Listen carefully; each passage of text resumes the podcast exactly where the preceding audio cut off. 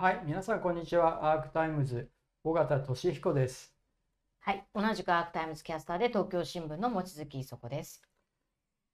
落井さん、今日はアークタイムズがうん、めでたく1周年、去年の7月バタバタと始めて1周年を迎えてですね、で、この7月10日にその記念イベントもやるんですけれども、はい。こういったですね、うん。あの渋谷でロフトナインであのし7月10日の月曜日からですね7時から10時半までですね宮台さんと青木さんと田中優子さん3人お越しいただいてこういった記念イベントもするんですけれどもはい、まずはですねやっぱり、まあ、この1年あのやってきてアークタイムズまあ、すごくありがたいことにチャンネル登録者が今6万人を超えて6万2,000人を超えるところまで来ていて。うんうん、で他の我々に似たインターネットメディアでいうと例えばあの記者会見の中にも言って実際取材もするインターネットメディアでいうと、一つはあの、まあ、IWJ とかですね、あとはポリタス TV とか。でデモクラシータイムズは横田はじめさんは現場行ったりしてますけれども、あー。ももうちょっとひひあの評論中心なのかなと思い思いますけれども、う。ん。そこと比べて、まあ、彼ら3年とかですね、うん。あのポリタス TV が3年で、うん、IWJ はもっとやってると思いますし、はいはいでああのデモクラシータイムズさんも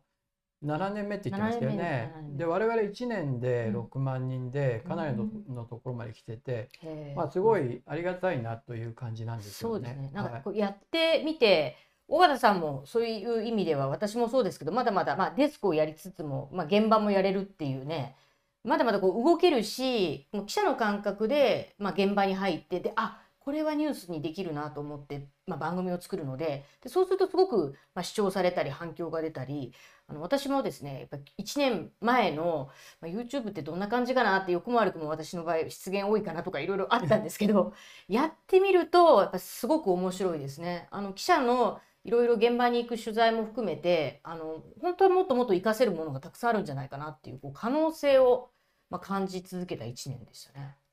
で実際記者会見に行って最近よくやってるのは記者会見で直接質問して、はい、それを皆さんに見てもらうってこともやっててですね、うんそれは今までになかったものですよねね。やっぱりね。あの思い出すのがあの、まま、本当につい最近の入管法改正で斉藤健法務大臣が、えーその柳瀬房子さんについて年間1,000件以上は、まあ、か可能だというふうに言い切ってでたまたまなんですけど私が普段座ってる定位置からは離れて離れた場所で撮ったんで、まあ、斉藤さんとその横にいるね秘書官20人ぐらいを、まあ、同時にこう撮っててで可能だって言ってる時にこう誰一人、ね、止めないっていう。そうそうそう。あれはすごくあの私はその時意識しなかったんですけど見た瞬間これは特ダネだとかって、うん、僕は特ダネあれで映像じゃないですかってそうそうそうそれはそ斉藤大臣が真ん中にいて横に法務省の記者会見がが特徴的なんですけれども大臣のすぐ横に立って20人ぐらい立ってるんですよね。ああいう会見日本でもないし世界でもあんなの本当にないんですけれど一種の種の威嚇みたいなもので僕はおかしいと思ってるんですが。でもそういういう会見でうんたまたま望月さんがそれを官僚も半分取ってたんで、そうそう。で斉藤大臣が要するにその柳瀬房子さんが1年500人面会でしたっけ、え500あまあ1年半1で年半でえー500 500になるけれど、はい。まあ、それでも、えー年間1000件というに、うん、どどういう数だっけ？1年半で500は可能かっていう話になったんですよね。でそれは可能だって言い切ってしまってでえー午後に、えー、柴玲さんがあの発言に疑義ありみたいなヤフーニュースを書いてで午後4時に私が松野官房長官にそういうふうに言ったけど担当課長は年間せいぜい100件だと未満だと言い切ったんで言ってることが違うと追求したらその5時間後の夜9時過ぎですよね。あの記者会宛てに、え可能だは不可能だの間違いでしたってこう前代未聞の、えー失言でしたとあ失言というか言い間違えたってかばい続けてましたけどね。うんね。面白かったですね。で。もあれも結局映像で撮れていてそうですそ,、ねの20人いる官僚が誰一人 その大臣がうん。可能だと言ったところに反応しなかったわけですよね。ね。だから明らかに可能だっていうのがもともとの原稿で、うん。それを後で12時間経った後で大臣は不可能だったっていうのの言い間違いだったと。うんうん。言い間違いだったらみんなだって反応するじゃないですか官僚はね。でも映像映像ってああやって捉えるんでやっぱり面白いと思うんですよね。うんそうそう。まあこれからもあのやっぱり会見の状況を取れるっていうのは本当にあのいろんな意味で視聴者も面白いと思いますし、まあ、どの記者がどんな風に聞いてるかみたいなあのつつつ裏裏をねきちんとこれからもねね出していきたいなと。鈴木大臣もあのヒットじゃなかったですか。あの、えー YouTube の広告画像にひろゆきさんを広告 YouTube でを使った投資教育画像ですよそうですね映像ですよね金融庁がそれをやっていて、はいでやっぱりすねそれはひろゆきさんってやっぱりうん。その借金踏み倒せばいいと、うん。あのねレッツ踏み倒しなんて言ってる人なのでそれはやっぱり金融庁としてその債務債務を履行するっていうのは非常に経済社会の基本なんでそれおかしいんじゃないですかと大臣に言ってたらおかしくないと言ってたんですけどね、うん。でも鈴木大臣はじゃあご自身のやっぱりその感覚としてどうかと言ったら自分の感覚には合わないというふうにに言って、じゃあ大臣のねその価値観っていうのはそれその程度のものなんですかと私は聞いたんですよね。はいはい。でまあでもそれに対してはちゃんと答えなかったんですけど結局その直後ぐらいにやっぱり大臣は指示をしてるみたいで、うん。金融庁の広報刷新ということをやってでね。だから直接にそれをやったとは言って言わないんですけどねでも刷新ということで金融庁のその動画の中で一番見られてたひろゆき氏の動画を、あの非公開あれは年末でしたっけ？年末年末だから年末年末それやる？ってたんですその発表もしなかったから分かんなあ、かったんですよね。でも年明けそういうのがあってやっぱり記者会見っていろんなことも起こるし。まあこの前の、うん。ね、広島の岸田首相の会見では、うん。まあ、最後に私が、そうですね。質あれ良かったですね。ね まさにああいうふうに言われる形さんを日本メディアにし、まあ日本の社会に知らしめたかかつかつあの海外メディアもいましたからね。まあでもあれ普通ですからね海外だとね。そうですね。まあそういう意味ではそういった現場のことをどんどうんんアークタイムズでは出していっていて、はいそれがやっぱりすごく受け入れられ受け入れられてもいるのでねすごくありがたいなとはいはい思いますよね。望月さんそれ以外には、まあ、ずっとやってくるの大変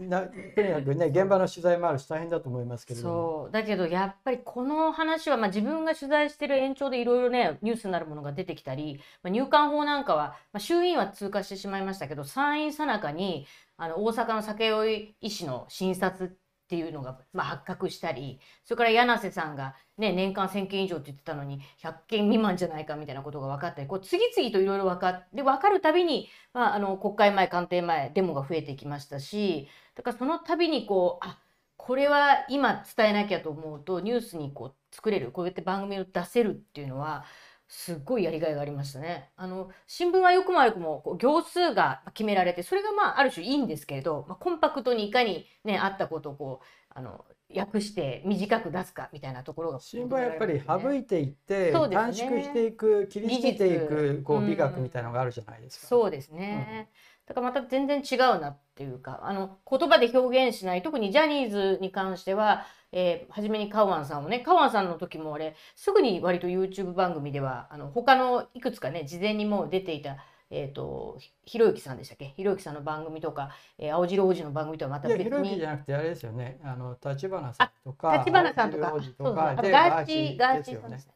そうだ。だから割と早めにあの会見あの記者クラブ特派員協会でやった、えーか会見の後にすぐにあのぶら下がってくれたんですよね。それが多分あの一緒だからいや会見でも一番最初に質問もしましたあしそうでしたよね。うん。だからそこでね硬かったですけどねそうそこででも、うん。あのあこの人は真剣なんだなってきっとすぐ思って。で割と早く川野さんが出てくれてで6000ね同時視聴6000っていう記録をやっぱりね出してくれて。それで私たちも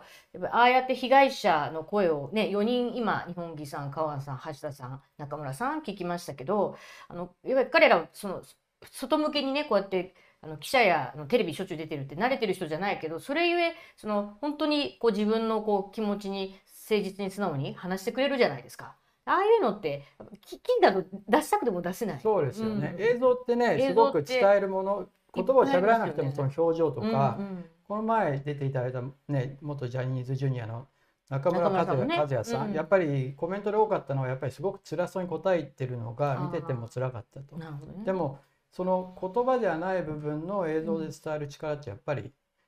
あるなとねますよね。いうふうに思いますよね。はい。でそういった中でこのあの7月10日にですね、はい。イベントをですね、はい。あの少しやるんですけれども、はい、でこのい宮台さんとですね青木さんと田中さんにお越しいただくんですけれども、まあ、安倍氏の事件があり岸田政権ののいろいろな強行そしてメディアの今後について話そうと。で劣化する日本社会をどう生きるかというイベントなんですけれども、はい、望月さんはどういうことを？いやーだから安倍さんの銃撃事件から約1年7月8日でしたのでそこから1年2日後の、ね。まあ、イベントですよね。でまあ、去年やっぱり一番ショックだったのは宮台さんが何回か出ていただいてね非常にあのアークタイムズでも反響があった宮台さんが1回目2回目のインタビューの後でしたっけ？まさに襲撃を受いやけて1回目ですよ。一1回目から10日後でしたね。そうでしたうんね。で結局ああやってまさに言論封鎖というか言論弾圧とテテロとも言えるようなことが、まあ、犯人はあの自らまた命を絶ったので本当の真相の動機っていうのは、まあまあ、ある種見えないところがいっぱいああったんですけれど、まあ、そういったあの最近本当に増えている特にあの山上被告もそうですけれど、まあ、40代そこそこのねえーまあ、私たちから見ればまだ若い方たちじゃないですか、うんそういう彼らがなぜああやってテロ行為に走るのかでそれがやはりなんか脈々とまだ今でもこうこの日本の社会の中にこう根付いてる気がしますしそそうしてしまったのは、まあ、よくもこれはよよいいわけではなくてある種日本のこう私たち大人がね築いてきたシステムあの非正規雇用が拡大してそうですね普通。のあの正規社員で仕事ができるって人がまあほとんどいなくなってる。で若者に全てこうしわ寄せがいってしまってるという、まあ、そういう問題をこうどう解決してどう、まあ、このね一回日本はもうダメになるって宮台さんなんか言い切っちゃってますけれどでもまあダメになるにせよここからどう立ち上がっていけるのかっていうのを、まあ、青木さんも日々ね厳しいご指摘がすごく多くて、まあ、優子さんもそうですけどでも優子さんとお話ししてるとよくあのもう一期しかないんだと、まあ、言葉による一期をやるんだって。だからあの本当に私はあの昨,、えー、と昨年ぐらいからあの関わり始めた、えー軍拡を許さない女たちの会というそこに今田中さんはあの共同代表で奥谷玲子さんと一緒についていただいたんですけど、まあね私やっぱりあ70を過ぎてもこれだけこうあのまああのいろんな意味でこう知的にも魅了するしその人間としてもですね本当にあの女性たちをこうまとめ上げて私たちを鼓舞してくれるっていう意味ではすごいあの方に巡り会えたしそういう方をこうゲストでねたびたびお話聞けるっていうのはすごい光栄でですね、まあ、やはりあの自分も、まあ、同じようにはなれないんですけどこういうふうに生きていきたいなっていうこうロールモデルを見せてくれてる気がして。で青木さんはもうまさにこう、まあ、ずっとこうねジャーナリストである、まあああやって青木さんのこうぶれない変わらない姿勢あの、うん、まあそのどど40の時に独立した時に何を考えてたのかってプライベートのこと含めて前にあのいろいろお話聞いたことがあるんですけどやはりかなり覚悟されてたんだなと思いまして、あのフリーになるってすごい大変なことですけどでだだからこそフリーになると非常にリベラルだった人がそう官邸系のねえーなんてなっちゃって取材しないメディアみたいのに入っちゃったりとかやっぱりそういうフリーランスって本当にいっぱいいるのでどうやったらブレずに自分の思いと信念をこう貫けるかってすごくあの特に安倍菅政権と厳しかったと思うんですよね。でもあの中でやっぱり言うべきことを言い続けてきたって意味ではそういうこう芯のある3人の方をね今回のイベントではお招きしてまさにこうこれからまだ先行きどうなるか分かんない軍拡、えー安保三文書決定ってこうひたすらこう戦争できる国に向かっていこうとしてる中でそうじゃない国にえするんだっていう旗印をあのこのイベントを通じてね皆さんのお話聞いてまたあの視聴者の方とか来場者の方と一緒にね考えたいなと思いますね。そうですね。私も、まあ、去年の7月にちょうど安倍氏の事件があった直後に、これだけの事件があったんでやっぱり早く立ち上げようということでアークタイムズ立ち上げてですね7月12日に第1回でその第1回のゲストが青木さんだったわけですよね。でその青木さんのお話ってやっぱりすごく深いあの少し離れた視点から見て、はいあの語られるっていうのがすごく印象的で、やっぱり青木さん当時ですね瓶の蓋がこれで開いたんじゃないかといろんな意味のはい。安倍氏のですね、そうです。事件によって。っていうことを言っていてですね、その後の展開はやっぱり統一教会の問題が出てきたり、うん青木さんの言ってる通りになっていった。うん。で一方で宮台さんはですねやっぱりこの劣化する日本社会をどう生きるかっていうのはやっぱり宮台さんの言葉で宮台さんはまあ日本ね日本人はやっぱり劣等性があるとかですねやっぱりそういう厳しいことは言ってますけれどもやっぱりその劣化する社会の中で仲間を使っ作って荒野を生きろとうんやっぱりすごくポジティブなメッセージなんですよね。よね。やっぱりそういう話を今度月曜日ですねうん4月10日にしたいなと。はいで田中さんはあの、ね、この前も出ていただいた通りやっぱりですねその歴史的な視点があってその江戸時代の視点もっともっとその青木さんよりももっと遠い歴史的な視点でいろんなことを語ってくださってそれで先ほども望月さんが言ってた一揆っていうですねね。話、うん一揆しかないですよっていうのはなかなか 新鮮なね あのお話だなと思っていてですね、やっぱりそういうのをあのじっくりですねでこれ3時間半なので、はい。最初の1時間が会場だけということで、うん。7時から8時ですね。で8時から9時半までは「ザ・ニュースとして無料で配信すると。はい。で9時半から10時半まではそのメンバー向けに、うん。あのはいメンバーだけに限定で配信するとはい。いうことにしてますんで。でまだあの少し一般の席もあの余ってるようなのであるようなので、ぜひですねあのここのこの概要欄にもあのチケットのあのさあの購入先っていうのはリンクを貼ってありますのでぜひそこもご覧になってですねぜひ早めにあのこ来ていただける方はですねあの購入いただいてまたメンバーの方サポート会員ゴールド会員の方は皆さんそれぞれのですね告知でうんコミュニティ欄であのお伝えしてますのでまたもう一度そのリンクを貼っておきますので、はいあのあのぜひご覧ください。でねまあのまあそういうことでこういうですねあのこれチケットサイトのあのあれなんあのホームページですけれどもこのえー、とリンクも貼っておきますので、ぜひそちらもご覧いただければというふうに思います。はい。で、まあ、本当1周年記念イベントあの間もなくで非常に楽しみでもあるんですけれども今後に向けてうん。望月さんまあね現場でガンガンやる望月さんだからいろんな可能性がまだあると思うんですけどはい。これからやっていきたいことととかって2年目にそう一年経ってですね。まあ、前も言いましたけどその音楽とかあの舞台とか演劇映画こういうこうあの芸術系のものを取り上げたいなと。あの一応東京新聞でインタビューして記事を出して、まあ、うまくこっちでも編集しなきゃいけないんですけれどあのアークでも流したいなっていうのがその福永壮志さんっていうあただしか？高しかだったかな、えー、と福永さんっていうですね、ええちあの40歳の、まあ、本当にまだまだ若手のあの映画監督さんが、えー今回長編映画で3作目の「えー山女」というのを、えー撮ってこれあのすでにもう終わった東京国際フェスティバルにコンペティション部門で出品されてて賞すごく良かったんで取るかなと思ったら取らなかったんですけどやはりあのあのこのもうすでに前評判が良くてですね6月30日からもうあの始まってはいるんですけれどでこの福永さんなんかにもインタビューをして、もちろん日本にあの是枝さんとかねそうそうたる映画監督さんいっぱいいるんですけどやっぱりあのもう是枝さんもね機会があればぜひここに来てもらいたいなと思ってるんですけどあのそういった福永さんのねあの新しいこう息吹を感じさせる監督さんのインタビューとかあと映画でも演劇でもあの特に私最近女性の劇作家とかですねやっぱり映画監督で、まあ、インディーズ系だったりするんですけどすごく紹介したいなって人たくさんいるのであのそういう意味でもそういう番組を、まあ、短い尺でもいいから作っていきたいなと思ってます。はい私もその文化系文化うんカルチャーの話っていうのは、はい。あのアートですね。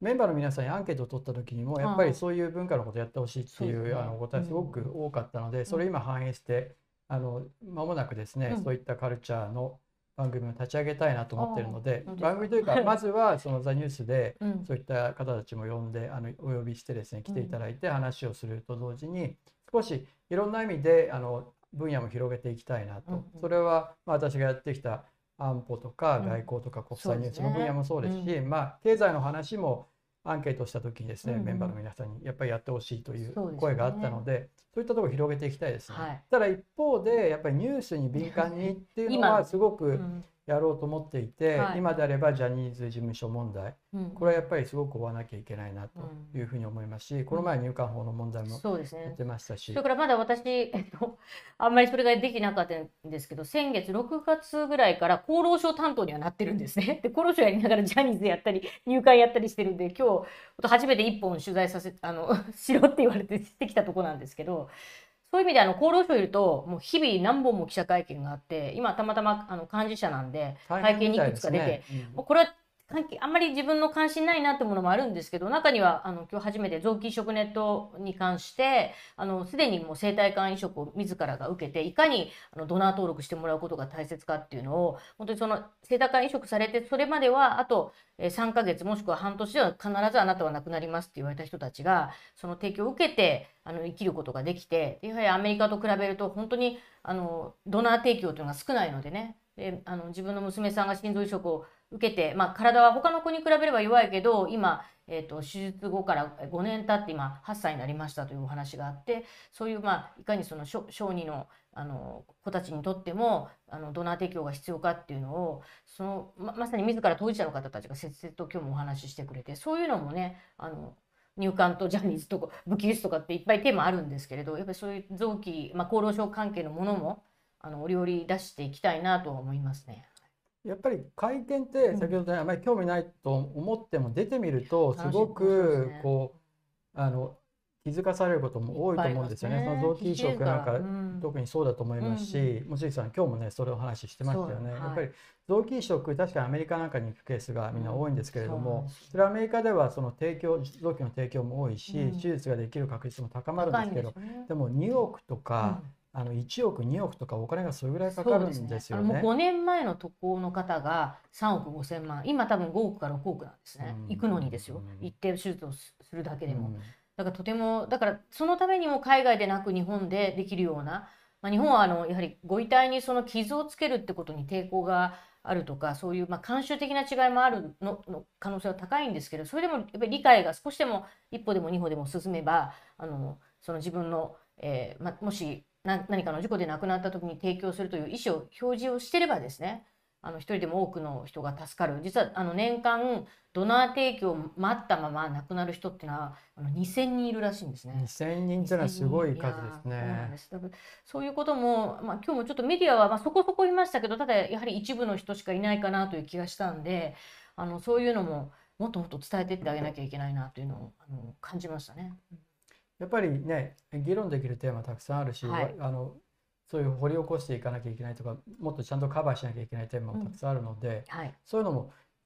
ね2年目やっていければというふうに思います。はい、であのこのイベントですけれどもこのライブポケットっていうところでチケットを販売してますので、一般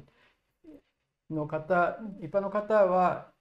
当日あの前売りは3000円で、うん、えー当日は3500円ということで、うん、まあこれだけの青木さん宮台さん田中さんが集まるあの場なので、ぜひねあの非常に楽しいというか、まあ、刺激的な会になると思うのでそこも週明けは楽しみですよね。うん、そうですね、うん、はい。楽しみです。ぜひね、一人でも多くの方にご来場いただく、もしくは、まあ、あの行けない方には、えー、ライブ視聴という形でね、ね。見ていただきたいなと思います。はい8時からはねライブ視聴できますので、はい、はい、で8時から9時半があの無料の YouTube で9時半からはメンバー向けってことですよね。はい、はい、いや本当に1年間あの皆様のあのご支援のおかげでこうやって過ごしてこれて思ってたよりもずっと早い成長と、うん、まああの独立系メディアのもう一角になっていると言っていいと思うので、あのこの歩みをですねあの着実にさらに進めていきたいなと思いますのでまたいろいろな形でですね、はいメンバーになっていただいたりまた寄付やカンパをいただいたりしながらご支援いただければなというふうに思います。